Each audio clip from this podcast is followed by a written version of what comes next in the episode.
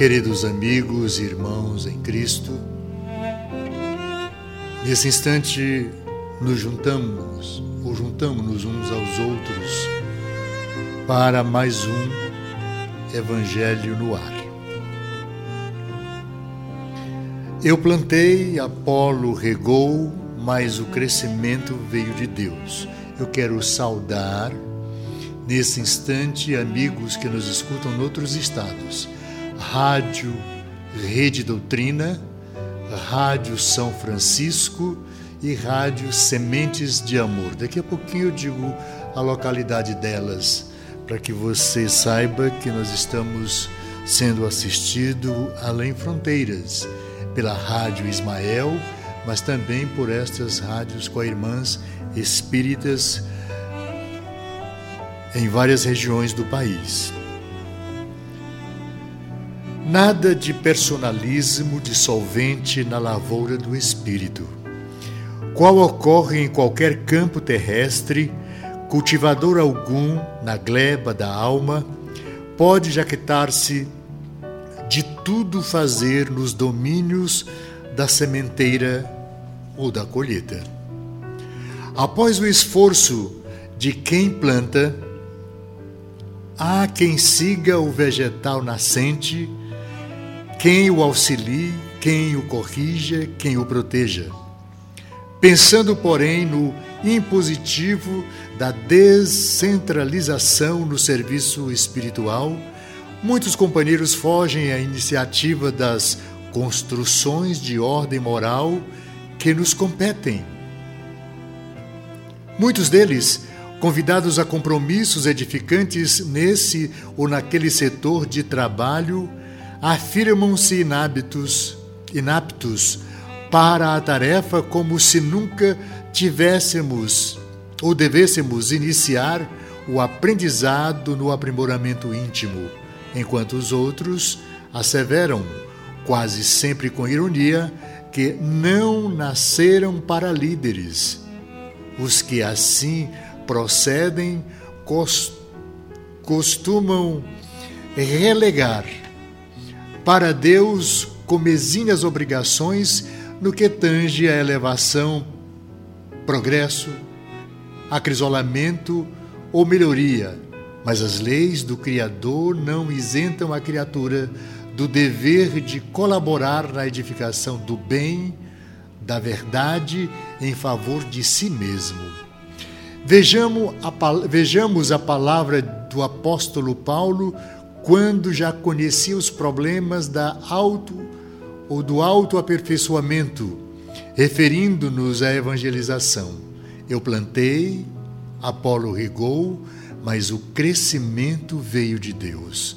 A necessidade do devotamento individual, a causa da verdade transparece clara de semelhante conceituação.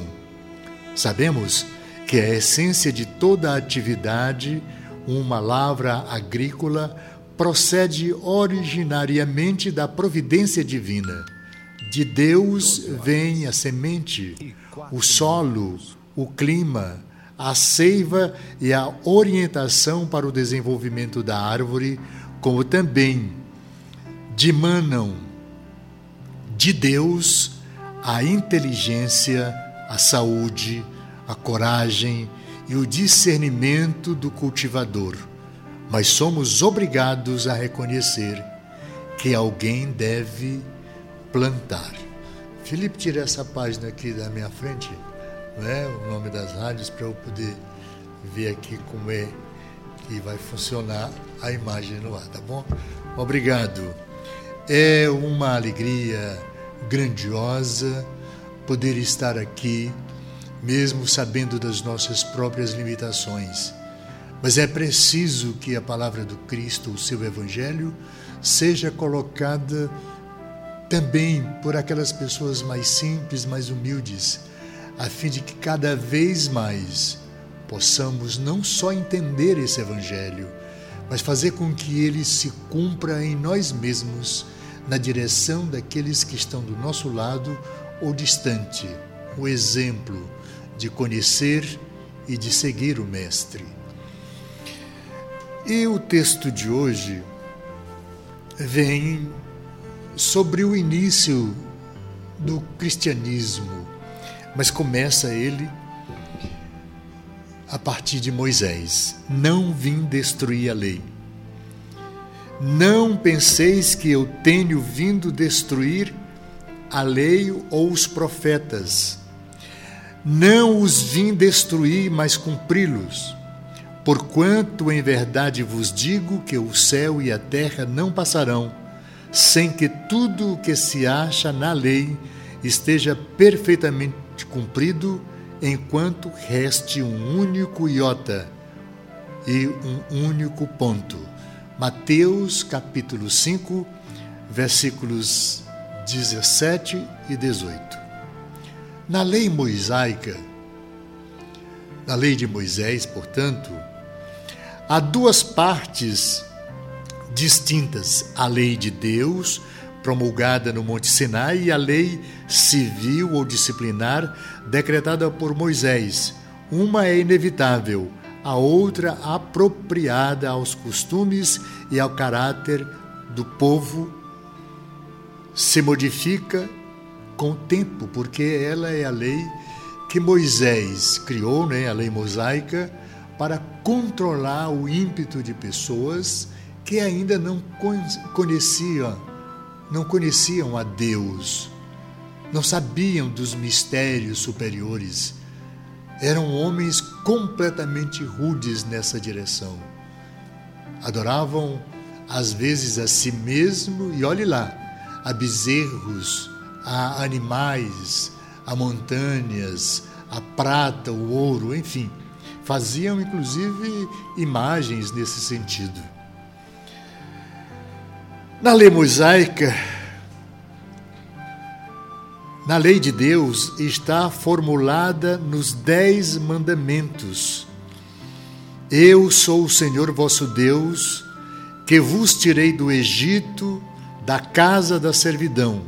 Não tereis diante de mim outros deuses estrangeiros não fareis imagem esculpida, nem figura alguma do que está em cima do céu, nem abaixo da terra, nem do que esteja nas águas sobre a terra. Não adoreis e não lhes preste, prestareis culto soberano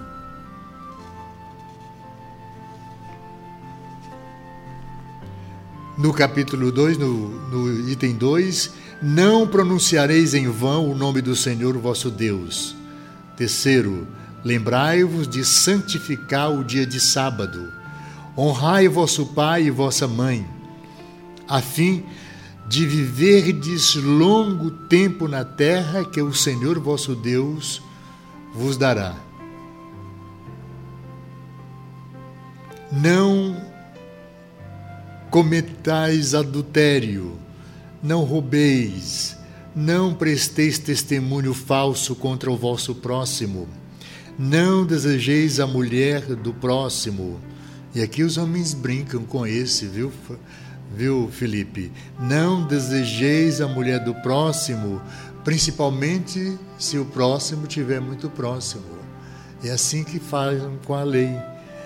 Não cobiceis a casa do vosso próximo, nem o seu servo, nem a sua serva, nem o seu boi, nem o seu asno, nem qualquer das coisas que lhe pertençam. Essas são as leis divinas, as leis mosaicas, porque ele ouviu e via e sentia a dureza do caráter daquelas criaturas ignorantes então a lei de Deus foi acrescentada também por Moisés a proibições para poder regular o comportamento das criaturas. É de todos os tempos e de todos os países esta lei. Por isso mesmo o caráter divino. Todas as outras são leis de Moisés, decretada naquela época. Obrigado que se via a conter pelo temor um povo do seu natural, turbulento e indisciplinado, no qual tinha ele que combater arraigados abusos, preconceitos adquiridos durante a escravidão do Egito, para imprimir a autoridade os legisladores dos povos primitivos. A autoridade do homem precisava apoiar-se na autoridade de Deus, mas só a ideia de um Deus terrível podia impressionar criaturas ignorantes, nas quais ainda pouco desenvolvidos se encontravam o senso moral e o sentimento de uma justiça reta. É evidente que aquele que incluíra entre os seus mandamentos este: não matareis, não causareis dano ao vosso próximo, não poderia contradizer-se, fazendo a exterminação um dever. As leis mosaicas, propriamente ditas, revestiam, pois, de um caráter essencialmente transitório. O que, que nós estamos observando? Que para controlar a impiedade, a grosseria, a brutalidade, a falta de sentimento, daquele povo que principalmente eram escravizados, escravos do império, do Faraó, e viviam para o trabalho, para poder obter o pão de cada dia. Imagine como hoje está tão diferente, não é? Não existem mais escravos, não existe mais criaturas doentes, nem perversas. Isso é verdade? Ou é preciso que a gente observe no caminhar do dia a dia das nossas vidas, observando as leis que regem os governos, os países, as regiões, os continentes, todas as nações. Será que o homem, depois de dois mil anos da era cristã, da vinda do Cristo, nós aprendemos a respeitar o próximo como a nós mesmos? ensinamento de Jesus? Ou será que ainda a arrogância da criatura humana? Aqueles que estão numa casta superior e grande parte da humanidade aos pés, escravizados pelo trabalho, pela distância de conseguir para si no dia a dia da vida o pão o óbolo para o alimento diário? Será que o mundo mudou muito? É lógico que mudou muito tecnologias, a saúde. Mas até que ponto, por exemplo, a saúde é para todos? É para curar as pessoas? Estamos nesse instante observando lado a lado das nossas vidas, na nossa casa, como isto está cada vez mais difícil. Olha a pandemia que se instala nos tempos de agora. Foi preciso nos isolarmos um dos outros.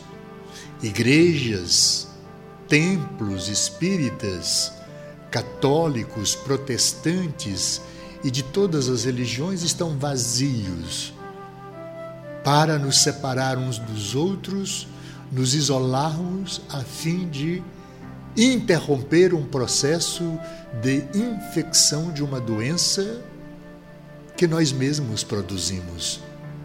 As nossas ironias, grosserias, as nossas antipatias, os nossos desleixos, a forma de comer, a forma de se utilizar dos alimentos.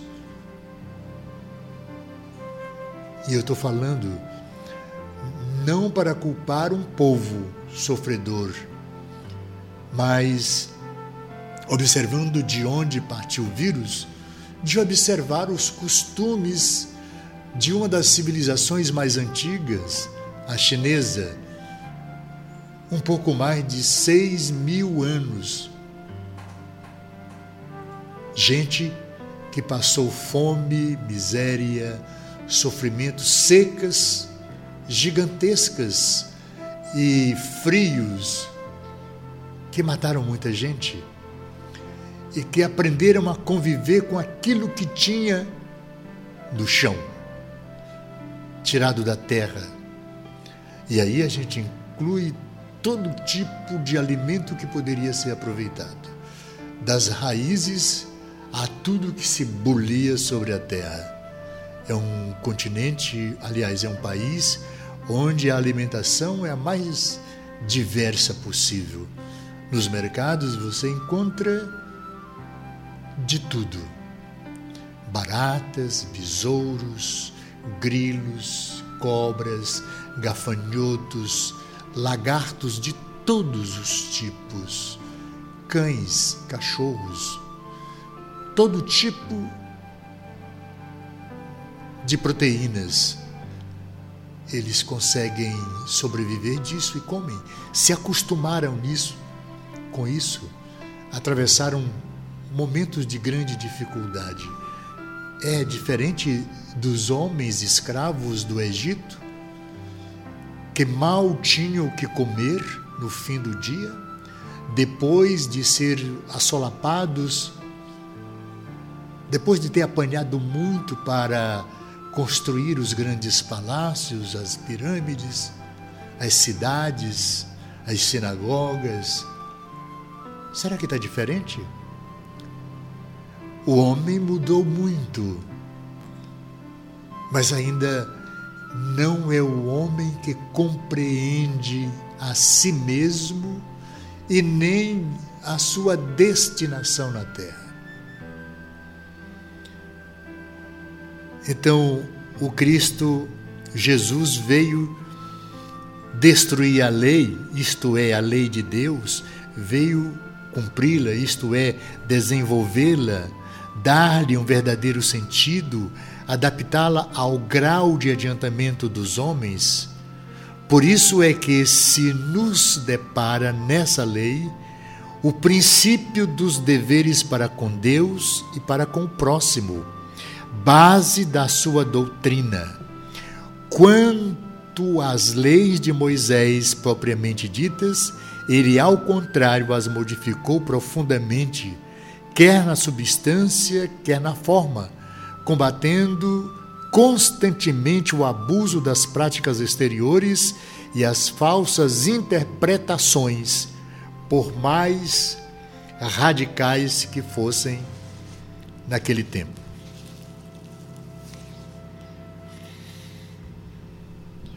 Por mais radical reforma, não podia fazê-las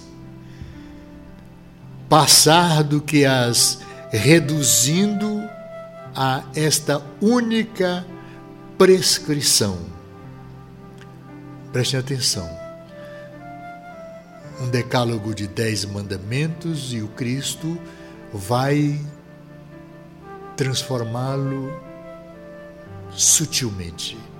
Amar a Deus acima de todas as coisas e ao próximo como a si mesmo. Peço desculpas por isso, mas é o jeito, não é? Amar a Deus acima de todas as coisas e ao próximo como a si mesmo. E acrescentando, aí estão a lei toda e os profetas. Quem se ama, quem ama a si, ama o próximo. Quem ama não fere, quem ama não trai. Quem ama não rouba, quem ama não pensa mal do outro. Esse é o ensinamento fundamental para a criatura humana ter um comportamento exemplar. Amarmos-nos uns aos outros como eu vos amei. Quem pode falar isso? Quem tem autoridade. Quem pisou a terra e que pela primeira vez, ao tocar o chão, explicitou nas suas pegadas esse sentimento veio à terra para isso.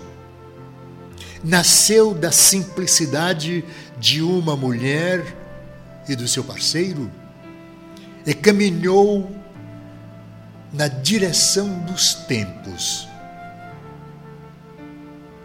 cuidando de criaturas simples. Arrebanhou alguns auxiliares na beira do lago, na beira do rio.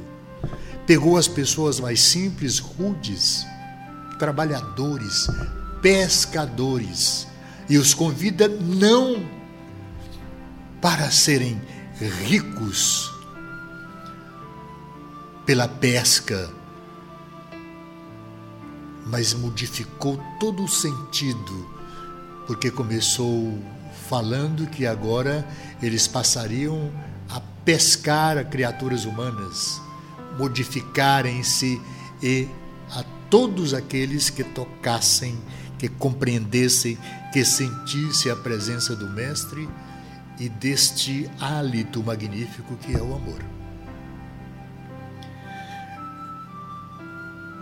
Por estas palavras o céu e a terra passarão, sem que tudo seja cumprido até o último iota.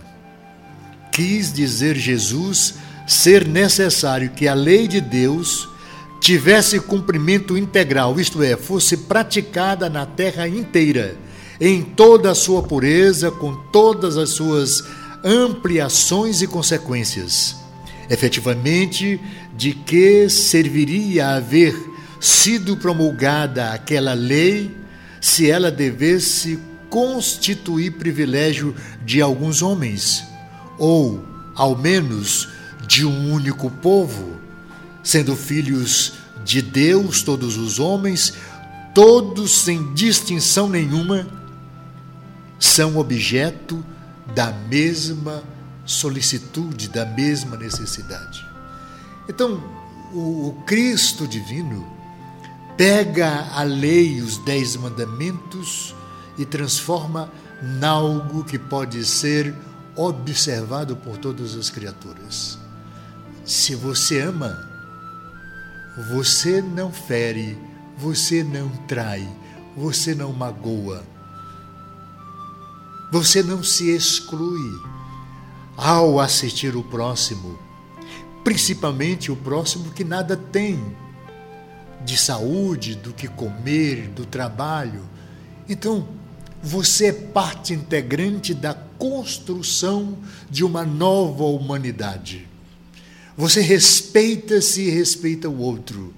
Você come, mas não pode mais comer sozinho. Tem que dividir o prato, a comida, o óbulo para que o outro também tenha. É lógico que nesse instante o planeta vai a mais de 8 bilhões de homens encarnados. E a dicotomia entre continentes, regiões do planeta, algumas extremamente abastadas, outras menos, continentes congelados, mas onde moram criaturas, vivenciando a experiência intrínseca àquela região. É necessário que observemos esse caminhar para, no momento do desespero, da agonia, da falta daquilo que eles precisam para sobreviver, cheguemos nós, não de mãos a bananos ou com filosofias. Cheguemos com o alimento, o alimento do corpo, o que comer, mas essencialmente com o alimento do Espírito, que é o próprio Evangelho do Cristo, que dá ao homem a dignidade de se observar caminhando através do sofrimento e da dor, na direção de livrar-se de muitas das questões que marcaram a ignorância de tempos passados da autoridade contida ou é, é, é, representada principalmente pela violência, pelo ódio, para que esse homem mude agora. Humilde-se, humildar-se diante do próximo depois de ter humilhado centenas de milhares de anos, no poder e na ação malévola da mais-valia, porque eu tenho, eu posso. E escravizamos muitas criaturas. Ainda temos muitas pessoas submetidas a esse processo escravagista. Que mesmo a lei do Cristo, a lei divina, o evangelho do Mestre, não consegue libertar. Há algumas igrejas que, pelo contrário, em vez de libertar o homem, as prendem nas suas próprias ideologias e no evangelho ditado da forma que aquela igreja quer.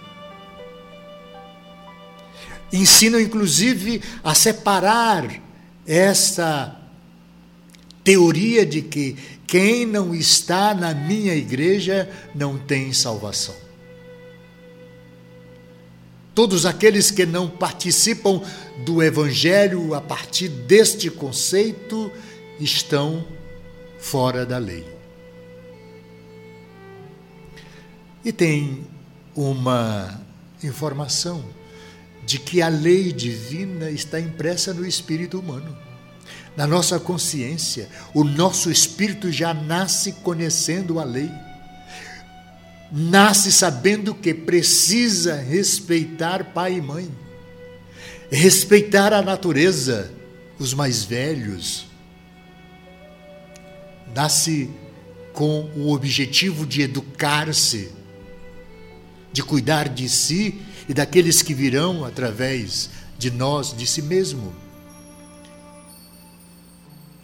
Mas os homens têm atrapalhado todo o processo, a ganância, principalmente a juventude dos tempos de hoje, são levadas ao delírio, ao devaneio, das sensações e dos gozos materiais. O ápice da droga, da drogadição. Lei do engano, nada de felicidade. Não existe felicidade em alguém que sai do mundo que nós estamos pisando e adentram apenas de um sentimento de gozo na mente. E às vezes isso se repete de tal forma tão forte que muitos tomam, usam a droga de tal forma que não conseguem mais voltar. São overdoses da droga. Outros estão perdidos pela overdose do dinheiro, da riqueza, da opulência. Tem droga pior? Se isolam do mundo. Se isolam de caminhar nas ruas. Porque estão combinados, eh, aliás, cheias de criaturas doentes. Nas nossas ruas simples, aqui no litoral do Piauí, na Parnaíba, de onde nós estamos falando, nós observamos pessoas caminhando nas ruas, esmolando, pedindo um prato de comida. Algum tempo atrás isso ficou tão mais difícil, mas está voltando. Batem na porta, por favor, bote um pouco do que sobrou no meu prato. Às vezes são enxotados. Ninguém se sensibiliza poucos se sensibilizam. Nas redes sociais, eu vejo tanta gente corajosa, juntando comidas para dar ao próximo. Só que fazem diante da televisão, mostrando a cesta de alimento, mostrando que está doando caridosamente, mas para todo mundo ver. Isso não é caridade.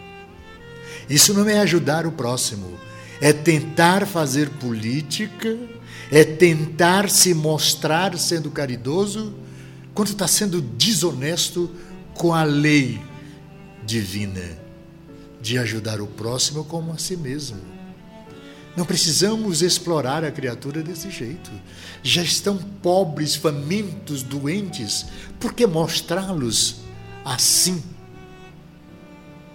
acham lindo humilhar, humilhar as pessoas, humilhando-as de forma tal que ficamos doentes nas nossas casas quando observamos isso. Há poucos dias eu vi a televisão mostrar uma fila quilométricas, quilométrica, uma fila gigantesca para receber o de, o de jejum. Quantas pessoas? Um quilo de massa de milho, um pacote de macarrão, um de feijão, um de açúcar ou de arroz. Hoje é Sexta-feira Santa. O dia de hoje é o dia do de jejum. E é o dia que mais se come. No entanto, existe alguns que receberam isso há duas semanas atrás, esse óbolozinho. Acho que não deu para o dia. Porque na maioria das vezes aquelas famílias que estavam lá naquela fila têm três, quatro, cinco, seis filhos para alimentar. E outros agregados. O papel de Jesus não foi o de um simples legislador moralista, tendo por exclusiva autoridade a sua palavra. Cabia-lhe dar cumprimento às profecias que lhe anunciaram o advento, a autoridade livínea da natureza excepcional do seu espírito, da sua missão divina. Ele viera ensinar os homens que a verdadeira vida não é a que transcorre na terra, e sim a vida que é vivida no reino dos céus, na espiritualidade superior. Alguns dos transtornos que nós estamos sentindo às vezes a falta de força para a gente reagir à doença, à agonia dos tempos atuais, nos leva a fraquejar. São muitos os que perdem a fé em tudo. Entretanto, não disse tudo, limitando-se respeito a muitos pontos a lançar o germen de verdade que, segundo ele próprio o declarou ainda, não podiam ser compartilhadas. Se privou de ensinar os homens daquela época algumas coisas porque não iríamos compreender. Me perdoem, mas é o jeito de fazer isso. Então o Cristo deixou de falar de outras verdades. E ele mesmo, naquela época, disse: tem algumas coisas que ele não pôde falar, mas que enviaria no tempo adequado, quando nós pudéssemos compreender, o Espírito de verdade para falar das coisas que ele ensinou e de outras coisas que nós não compreenderíamos naquela época.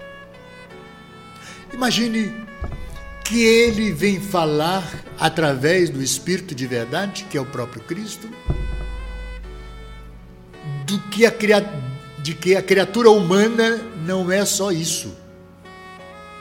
Não é só uma passagem na terra. É essa e tantas quantas forem possível para que cresçamos enquanto espírito. Eu não sou Ayrton. Eu estou Ayrton.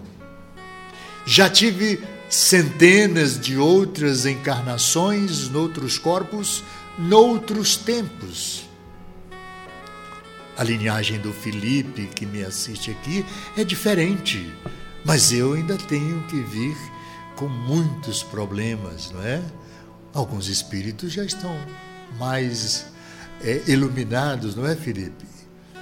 Então, a doutrina espírita nesse instante, chega até você para dizer que todas as coisas que nos acontecem nesse instante, mesmo a epidemia, essa pandemia que nos altera a forma da vida, de viver, de abraçar as pessoas, aliás, não podemos nem tocar em ninguém. Quando os homens do nosso tempo, as criaturas, nós todos, criaturas encarnadas, nos abraçamos, apertamos as mãos. E agora chegou nesta pandemia um vírus que a gente não pode tocar as mãos em ninguém, nem respirar o mesmo ar. Tempos que foram discutidos pelo Mestre há muito tempo. Não é? Falou de tudo, mas em termos mais ou menos implícitos, para ser apreendido no sentido oculto de algumas palavras suas.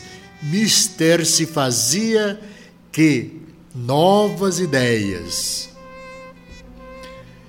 e novos conhecimentos lhe trouxessem a chave indispensável a ideias que, porém, não podiam surgir antes que o espírito humano houvesse alcançado um certo grau de madureza, de consciência. A ciência tinha de contribuir poderosamente para a eclosão e o desenvolvimento de tais ideias.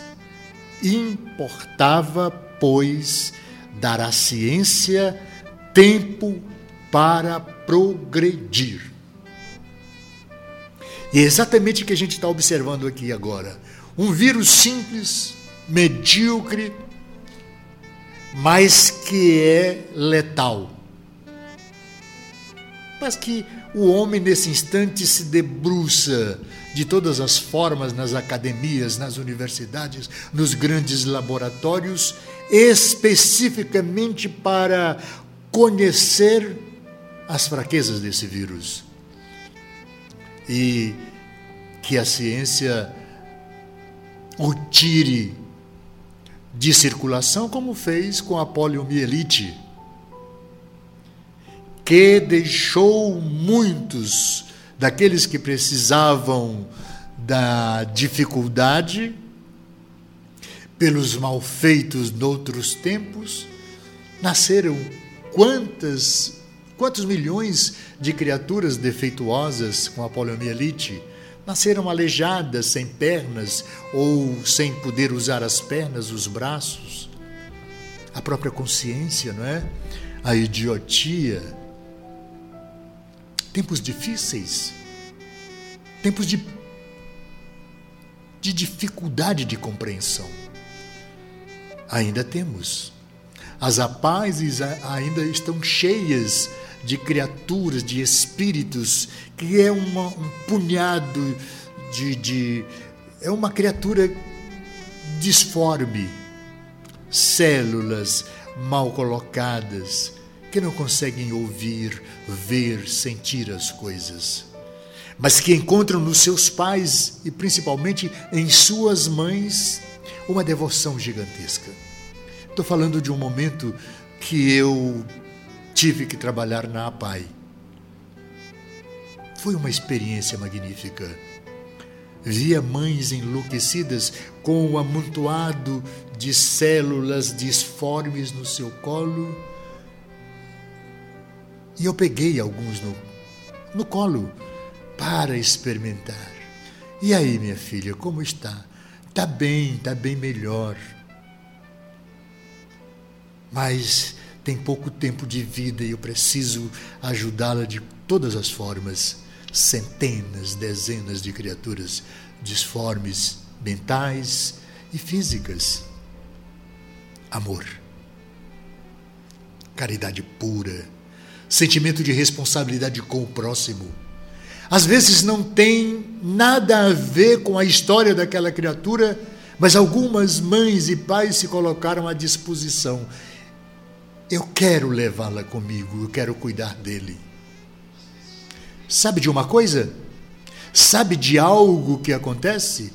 Os homens, os pais, muitos deles, às vezes até responsável por aquela criaturazinha doente, deixam a mulher, deixam a casa, vão embora porque não suportam aquela situação. Têm vergonha daquele espírito. É, essa é a criatura humana. É esta a hora mais necessária do nosso sentimento do amor, dar àquele espírito algo para ele se melhorar, ser amado, aprender a amar.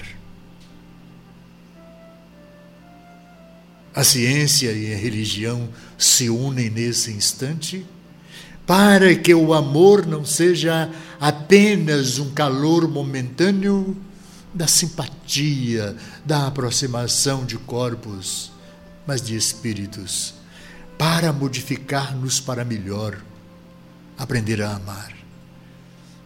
Muitos estão nos hospitais, muitos precisam das nossas preces e orações, muitos estão necessitando da solidariedade. O Evangelho no lar, o Evangelho no, lar, no ar, o Evangelho lido, sentido, uma prece simples a este Deus de bondade e ao Mestre para que ela possa intermediar as nossas ações no bem, na simplicidade, a fim de que o ar possa ser mais puro. Para que essa nossa grandiosa vontade de servir caridosamente possamos plasmar um ar mais límpido, cheio de amor e de paz. Hoje, sexta-feira santa, lá para as três da tarde, aniversaria um dos momentos mais dolorosos para a humanidade. Cometemos o equívoco de condenar o Cristo à cruz. Mas naquele momento, não tão distante no nosso tempo, ele ao lado de dois homens doentes, ladrões, criminosos, ele consegue aconselhar o irmão ou filho, cuidar da mãe. E um dos homens desdenhou dele. Se tu é o Cristo, por que que tu está pendurado nessa cruz? Por que que tu não sai daí? Eu mereço estar aqui, mas tu não. Se tu é o Cristo, por que que tu não sai? E o outro do lado observa, deixa de ser pequeno. Nós precisamos estar aqui porque nós somos criminosos. Não vai bolinar com esse homem porque ele é um homem puro. Ele não tem por que estar aqui, nós sim. Olha a simplicidade do mestre, olha para o lado. Ainda hoje, meu irmão, estarás comigo no paraíso. A sutileza e a simplicidade do mestre com aquela observação do espírito humano que, mesmo sendo um ladrão,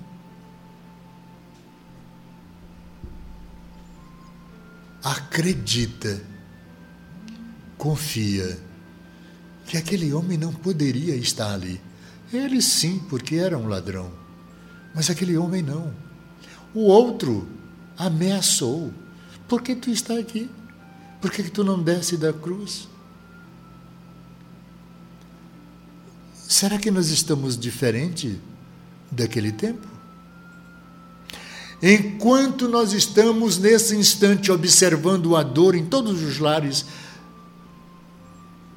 do planeta, tem gente querendo que a gente vá para a rua trabalhar, comer, brincar, beber para os bares, para o comércio, para os shoppings. Quando existe uma pandemia assolando a humanidade. Criaturas loucas, bestas, doentes. Mas eles eles não entendem, não compreendem, não leem, não estudam e não conhecem a Deus, muito menos ao Mestre. Não conhece a simplicidade do ser, da criatura mais humilde e mais pobre E aí você faz uma pergunta, mas por que nós estamos passando por essas dificuldades? Vocês já pensaram que para que os homens manipulassem o poder nesse instante, irrompesse uma terceira guerra mundial? Porque é essa a grande questão das divisões dos povos mais poderosos, Rússia, Estados Unidos e o resto, que acompanha um ou outro. Eu acho que o Cristo deve ter observado que a caminhada bélica iria dizimar grande parte da nossa gente e do nosso povo. Os sentimentos doentios e perversos subiram de tal forma, como eu falei, e estou aqui acreditando nisso, o próprio Cristo teve piedade de grande parte da nossa gente, do nosso povo.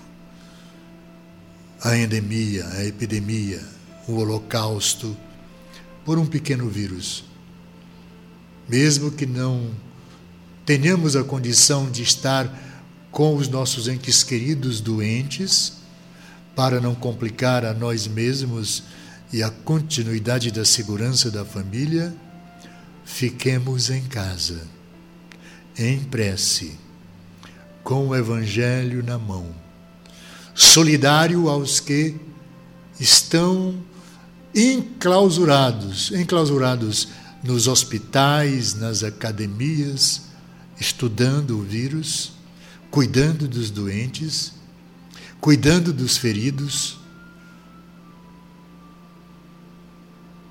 para auxiliar espíritos que ainda precisam continuar de pé no momento atual. Muitos dos que foram já estavam convidados Ninguém sai daqui por sua livre vontade. Todos os que estão indo porque precisavam voltar para casa. Não cai uma folha de uma árvore que não tenha permissão divina. Se eu não peguei o vírus, se você não pegou, é porque não será dessa vez o nosso momento eu, nesse instante, estou orando com você para que os hospitais de todo este planeta continuem acessando o bem e ajudando a todos os que estão acamados. Fiquemos em casa, orando, perseverando para que dentro desses hospitais a gente possa tirar os nossos entes queridos. E eu estou falando porque eu também tenho um irmão, o João Batista, que está numa UTI no Hospital São Paulo, lá na capital paulista, em São Paulo, é, curando um CA e que também contraiu o coronavírus. Mas temos fé. Se for o momento dele voltar para casa, receberá no caminho todas as vibrações de amor do meu coração e daqueles que o amam. Da mesma forma que não pedimos só para o meu irmão, mas para todos aqueles que estão nos hospitais, nas casas de saúde, nas santas casas, nos prontos socorros, nas clínicas de todo esse orbe. Só Ele, o médico do espírito humano, só Jesus pode selecionar aqueles que vão passar por essa endemia sem nenhum transtorno. Mas aproveitemos que nós estamos fora disso para cuidar dos que estão doentes, frágeis, doloridos. A aliança da ciência e da religião está cada vez mais clara. Homens e mulheres de fé, em prece, homens e mulheres da ciência, internados nos hospitais de todo o orbe cuidando daquilo que nos tempos passados morreram milhões com peste bubônica e tantas outras. O homem está melhor